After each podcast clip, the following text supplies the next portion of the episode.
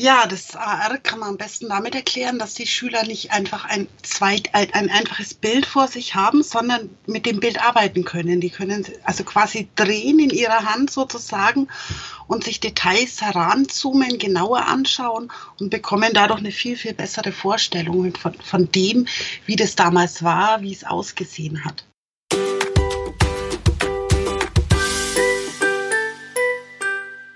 Hallo und herzlich willkommen zu einer neuen Podcast-Folge des Wegweisers Digitale Schule. Wir sind aktuell bei der Nummer 18 angelangt und heute bei mir zu Gast ist Heidi Hallier Haselmann. Ich hoffe, ich habe es jetzt richtig ausgesprochen, Heidi. Ja, perfekt. Ich war ja erst auf Hallier Französisch, aber Hallier Haselmann ist der Nachname.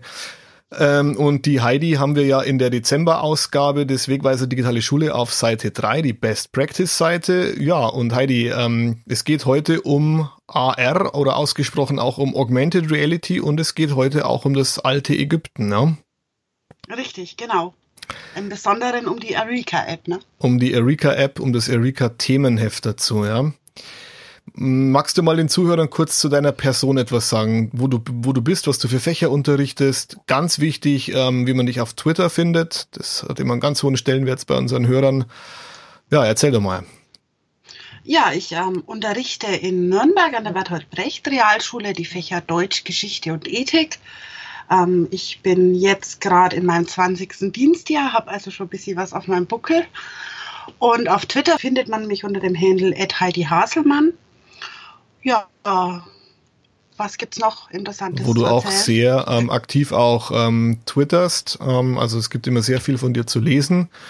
Deswegen bin ich auch auf das ähm, Erika-Themenheft bei dir aufmerksam geworden. Ne? Lass uns doch gleich ja. da mal einsteigen in, in Erika. Oder vielleicht reden wir erstmal ganz kurz über dieses AR. Wir haben ja schon das ein oder andere Mal im Wegweise Digitale Schule auch äh, Augmented Reality vorgestellt, AR. Aber vielleicht kannst du mal ganz kurz zusammenfassen, was ist für dich dieses AR? Wie kann man das am einfachsten erklären und was ist dann das Tolle daran für den Unterricht? Ja, das AR kann man am besten damit erklären, dass die Schüler nicht einfach ein, zweit, ein, ein einfaches Bild vor sich haben, sondern mit dem Bild arbeiten können. Die können also quasi drehen in ihrer Hand sozusagen und sich Details heranzoomen, genauer anschauen und bekommen dadurch eine viel, viel bessere Vorstellung von, von dem, wie das damals war, wie es ausgesehen hat. Mhm, also AR im Prinzip die, die Einblendung von, man könnte sagen, Hologrammen, oder? Von, so in etwa könnte man das beschreiben, genau. 3D-Objekten, ähm, das über das Kamerabild, das man auf dem Display des Gerätes sieht, quasi mit eingeblendet wird und deswegen augmented, weil es ja vom Englischen so erweitern, äh, anreichern kommt. Und ja, also wir bleiben ich, ja in der echten Realität sozusagen. Genau. Wir schauen uns mhm. das genauer an. Also wir verändern die Realität nicht wie bei VR, sondern wir nehmen sie so, wie sie ist, aber eben genauer unter die Lupe. Kommt dann was dazu, ja. Mhm. Ähm, du hast jetzt dieses Themenheft äh, Altes Ägypten eingesetzt von Erika. Erika ist so ein österreichischer ähm, ja, Verlag, könnte man sagen, oder? Start-up, weiß nicht, wie man das nennen mag. Ähm, eine Firma, die AR-Lösungen äh, für die Schule macht, ja? Genau, richtig. Die machen ja zum Beispiel auch für Biologie, so den menschlichen Körper. Ähm, sie haben für, für den Deutschunterricht tolle Tierkarten, die man für die Tierbeschreibung hernehmen kann. Da kann ich mir dann quasi ein Huhn ins Klassenzimmer setzen und das genau begutachten lassen von den Schülern und beschreiben lassen.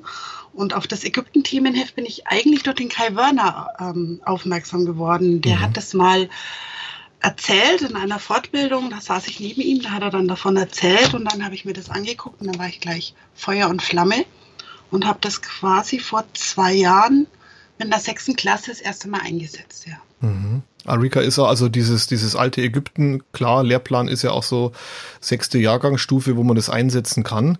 Ähm, diese Heftchen, be beschreibt die doch mal genauer. Was kann man sich darunter vorstellen? Das ist ja kein Schulbuch, kein hundertseitiges. Nein, das ist ein, ein Heftchen mit, ich glaube, sogar unter 20 Seiten. Ähm, da ist immer eine Seite ist Informationstext und daneben ist ähm, das Bild, das die Schüler einscannen können und dann Arbeitsaufträge dazu. Das Schöne an diesen Arika-Arbeitsheften ist, dass die darstellenden Texte sehr schülerfreundlich sind. Also sie distanzieren sich wirklich vom langweiligen Schulbuch und sprechen den Schüler direkt an.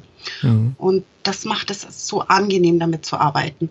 Mhm. Und auch die ähm, Arbeitsaufträge sind sehr transferorientiert und das gefällt mir eigentlich richtig gut, weil es einfach nicht nur Reproduktion des Gelesenen ist, sondern mhm. weitergeht. Mhm.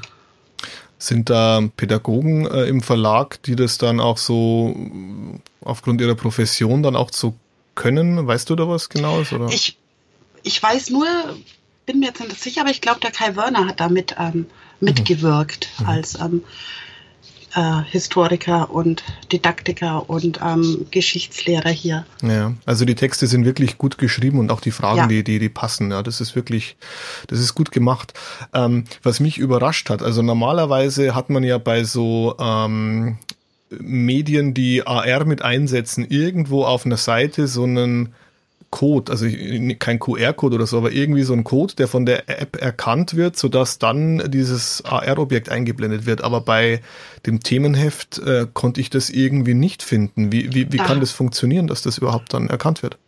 Da habe ich ein Bild und dieses Bild wird mit der App, die sich die Schüler im Vorfeld runterladen, mhm ähm, eingescannt und dann erscheint das quasi auf ihrem Handy. Also das Bild ist quasi der Anker dafür, dass dann die Eureka-App genau. weiß, jetzt muss ich zum Beispiel die, die Stele in 3D über dem Buch einblenden. Ne? Genau, richtig. Das also ist auch, ein Arbeit ja. Arbeitsauftrag von mir lautet dann beispielsweise, ich scanne das Bild auf Seite 11. Ne? Mhm. Und dann ähm, suchen die die Seite 11 und ähm, scannen das Bild ein und arbeiten dann damit weiter. Mhm. Was mir ganz gut dabei gefiel, ähm, ich habe das auch ausprobiert, ich habe mir das Erika Themenheft bestellt. Mhm. Ähm, das war, dass ja wirklich dann auch dieses 3D-Objekt aus dem Buch heraus oder aus dem Heft heraus wächst und du kannst dann einfach dieses Heft ja auch nehmen, wenn das auf dem Tisch liegt und kannst es dann drehen, so als würdest du dieses Objekt dann drehen. Also eigentlich ist dieses aufgeschlagene Buch dann mehr oder weniger so der Sockel oder der Teller, auf dem dann dieses Objekt steht und dann kannst du natürlich auch näher ran, wie man es halt so kennt von AR, aber du kannst es auch nehmen und dann wirklich drehen und von allen Seiten dann begutachten. Genau. Und die ähm, rechts oben in der App ist so eine Art Stecknadel, ein Pin. Mhm. Und wenn die Schüler da drauf gehen, dann haben sie das auf ihrem Handy und können dann losgelöst auch von diesem Arbeitsheft von Arika sich das genau betrachten. Das muss jetzt genau erkennen, das habe ich jetzt nicht ganz verstanden. Wenn du das anpinnst, was, was ist Genau, dann? dann bleibt es auf dem Handy, auch wenn der Schüler weggeht vom Themenheft. Hat er quasi diese ah. Animation auf seinem Handy. Ja. Hm. Äh, und das macht das Arbeiten jetzt gerade zu Pandemiezeiten natürlich auch leichter. Die ja, scannen das ein, gehen dann weg.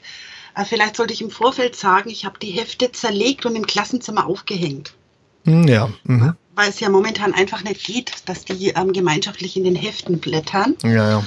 Und dann ähm, pinnen die sich das quasi in ihr Handy und gehen dann auf ihren Platz zurück und machen mhm. da dann weiter. Das mhm. ist ganz ähm, angenehm. Außerdem, äh, was mich so fasziniert dabei, ist dann auch, was, was für ein Peer-Austausch sozusagen stattfindet. Ne? Mhm.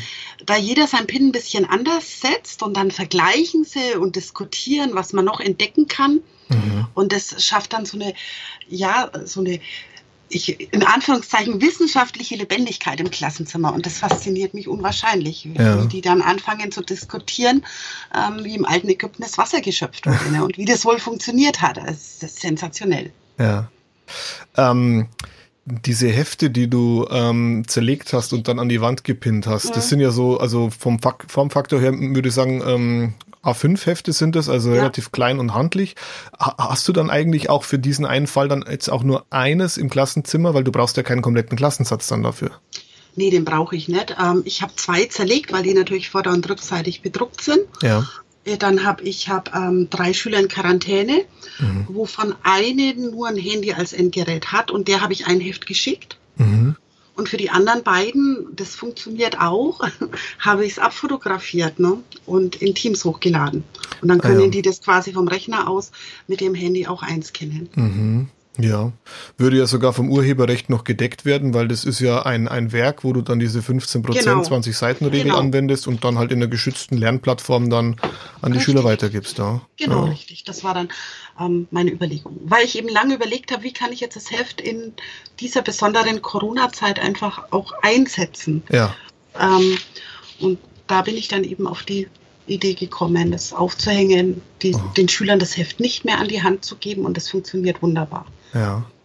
Ähm, die App, sagtest du ja, ist kostenlos. Was kostet so ein Erika-Themenheft? Das kostet 15 Euro. Das ist natürlich für die einzelne Schülerhand ein bisschen ähm, äh, teuer. Mhm. Ich habe ich hab mir einen ganzen Pack gekauft, schon vor zwei Jahren. Jetzt habe ich mir nochmal welche bestellt. Momentan sind sie sogar vergriffen. Mhm.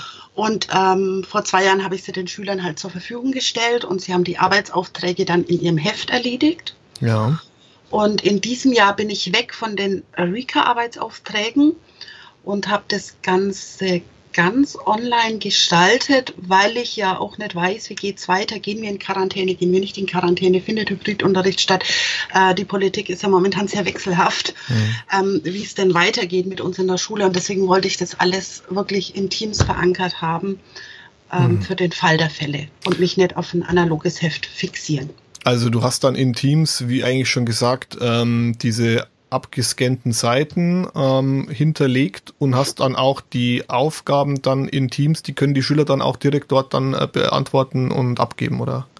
Genau, richtig. Ich mhm. habe also ich habe ähm, ich habe einen ThinkLink mit den Aufgaben angelegt, mit Pflichtaufgaben und Wahlaufgaben, die sich an dem Arika-Heft natürlich orientieren. Mhm. Kannst du für hab, den Entschuldigung für den für die Zuhörer ganz kurz diese ThinkLink ThinkLink ThinkLink nee ThinkLink so heißt es, oder?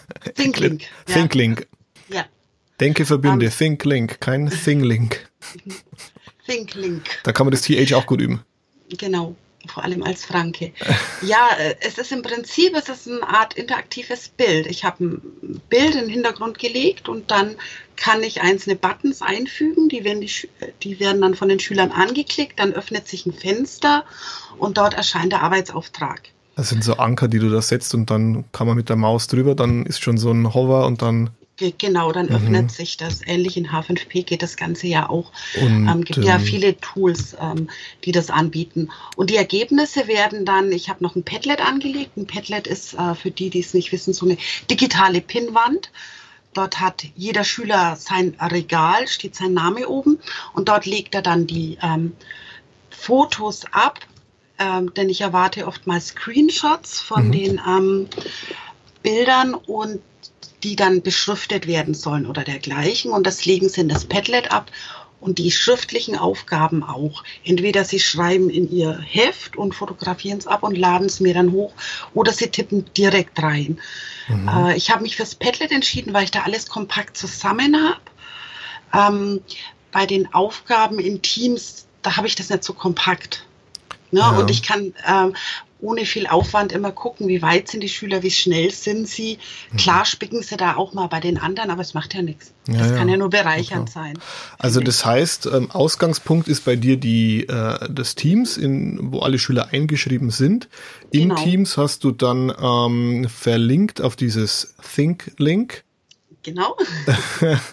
und ähm, da sind dann verschiedene Aufträge auch hinterlegt. Was ist denn eigentlich dann das Bild von ThinkLink? Ist es dann eine Seite von dem Themenheft oder hast du da, was hast du da gewählt?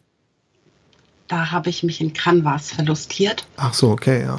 Und habe dort, ähm, Canvas ist ein, ja, wie kann man sagen? Canvas, Canvas, gell? Canvas, Canvas. Man kann einfach auf ganz einfache Weise Bilder erstellen, weil einem ähm, sehr viele Figuren und Icons und Hintergründe zur Verfügung gestellt werden. Und da habe ich eben ja, eine ägyptische Mumie, Pyramiden, einen Fluss für den Nil, ähm, mhm. quasi zu einer Bildcollage zusammengefügt und da dann die jeweiligen Punkte, wo es passt, also die Themenpunkte eingefügt. Mhm. Ja. Und das Padlet, Entschuldigung. Ja, na, passt schon. Das Padlet, ja? Das Padlet ist dann im Prinzip deine Sammelstelle, wo dann die Schüler das einreichen und wo du dann wieder schaust, wer hat was erledigt oder wie viel. Genau, richtig. Und mhm. weiß dann auch immer, wie weit sie schon sind, wen ich mal wieder auf die Finger klopfen muss, weil er nicht weiterkommt. Mhm. Ich muss dazu sagen, ich unterrichte im gebundenen Ganztag. Entschuldigung. Ähm, was mich äh, ja eigentlich in eine privilegierte Situation versetzt. Ähm, denn ich habe im Klassenzimmer 15 Endgeräte, ich habe Laptops, mhm. ich habe zwei Räume zur Verfügung und eine Erzieherin. Mhm. Und im zweiten Raum stehen dann oh. auch noch Rechner. Also das heißt, die Kinder können ihr Handy verwenden, die können einzelne Laptops hm. verwenden und sie können auch die genau traumhafte Bedingungen und dadurch ähm, habe ich natürlich auch nicht immer so den Überblick, weil sie sich ja verteilen, die Kinder, wer was macht. Und da finde ja. ich das Padlet sehr praktisch, mhm. weil ich auch, wenn ich den Schüler jetzt an dem Tag nicht in meiner Gruppe habe, nachvollziehen kann, ist er damit zurechtkommen, hat er die Aufgabenstellung verstanden, kommt er weiter, macht er überhaupt was. Mhm. Und äh, das finde ich sehr praktisch. Mhm. Genau. Dieses ähm, Erika, Mhm. Ähm, oder besser gesagt, dieses Themenheft, das du ja jetzt hier hast, dieses alte Ägypten. Das mhm. ist ja jetzt ähm, eins, also so ein, so ein ich würde mal sagen, so ein, so ein Leuchtturmprojekt, das ja wirklich heraussticht und das wirklich sehr gut umgesetzt ist. Und du hast ja auch noch genannt, dass von Erika es noch das ein oder andere gibt. Mhm.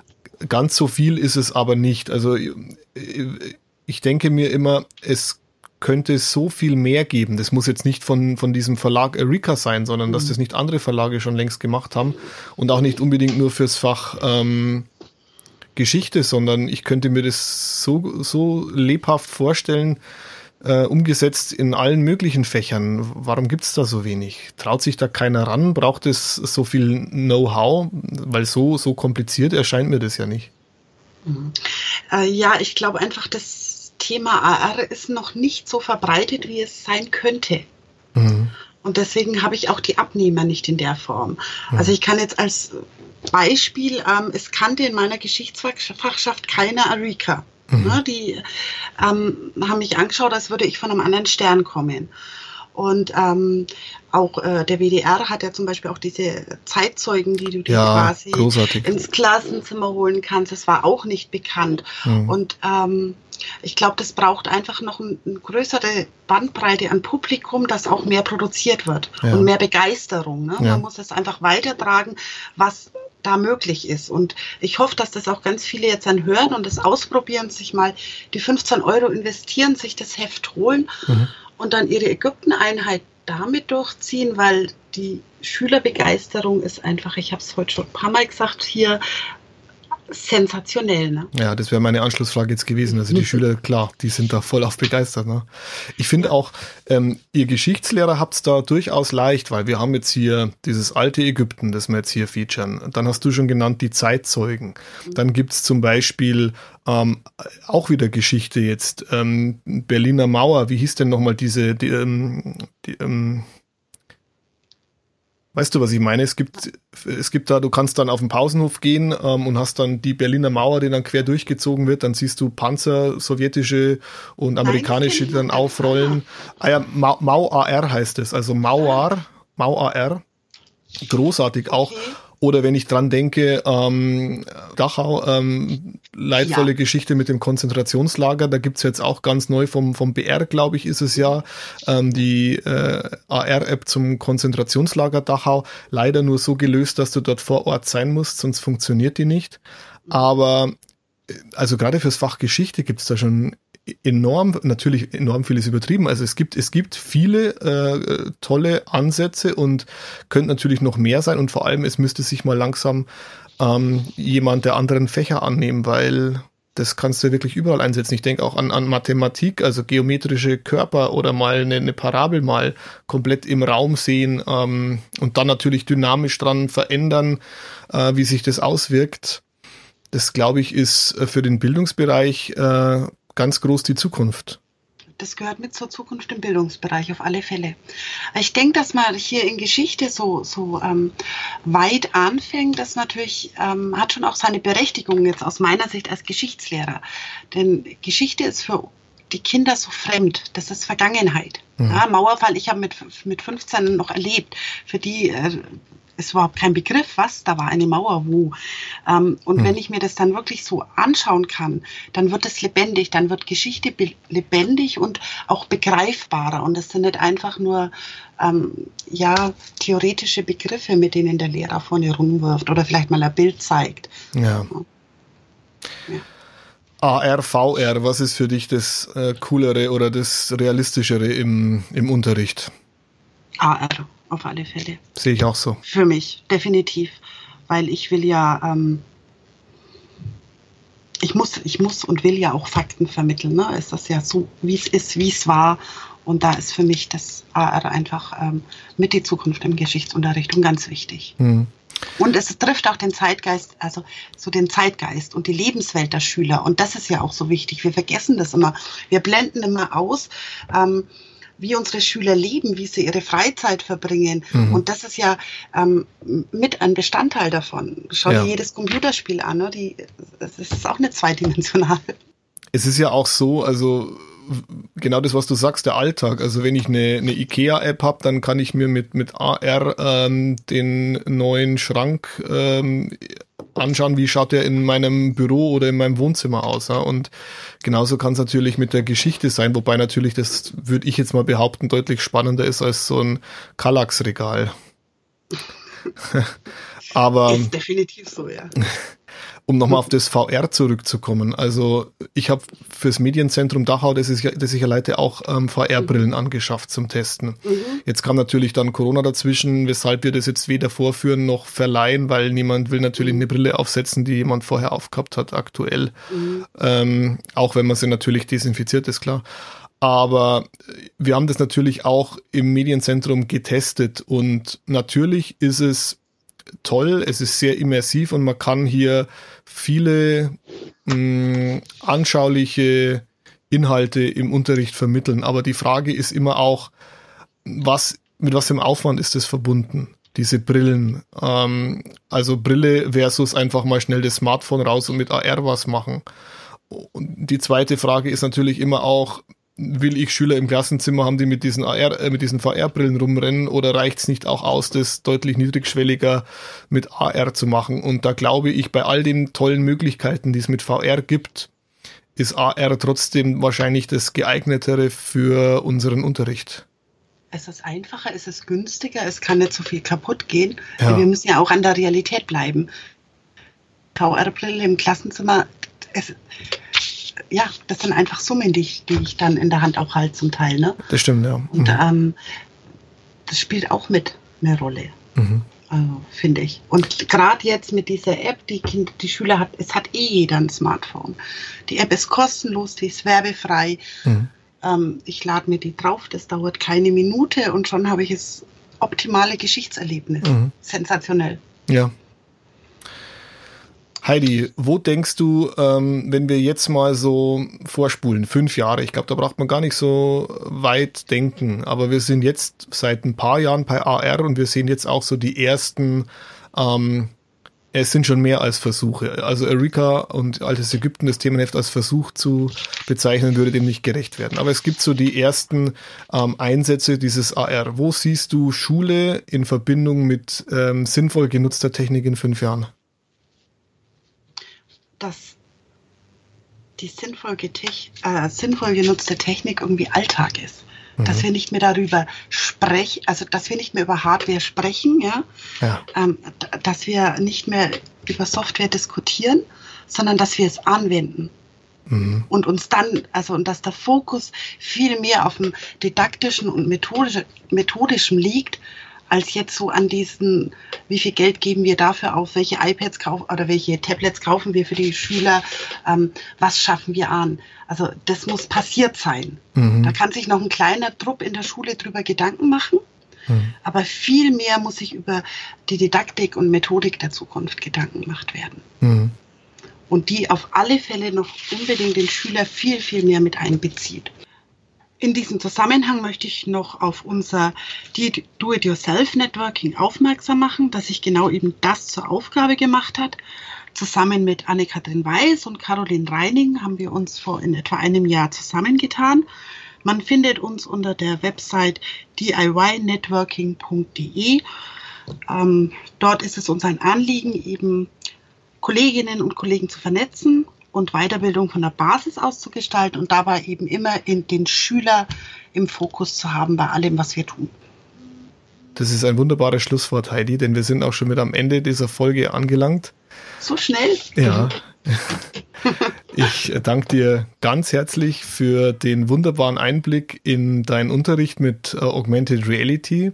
Gerne. Und ähm, wer das noch genauer nachlesen will, ähm, im Wegweiser Digitale Schule, die Dezember-Ausgabe, findet man dich auf Seite 3, ähm, wo das nochmal genau beschrieben ist. Vielen Dank, Heidi. Und Gerne. ich wünsche dir noch einen schönen Feierabend. Ebenfalls. Und danke, dass ich gehört wurde. danke. Tschüss. Tschüss. Ciao.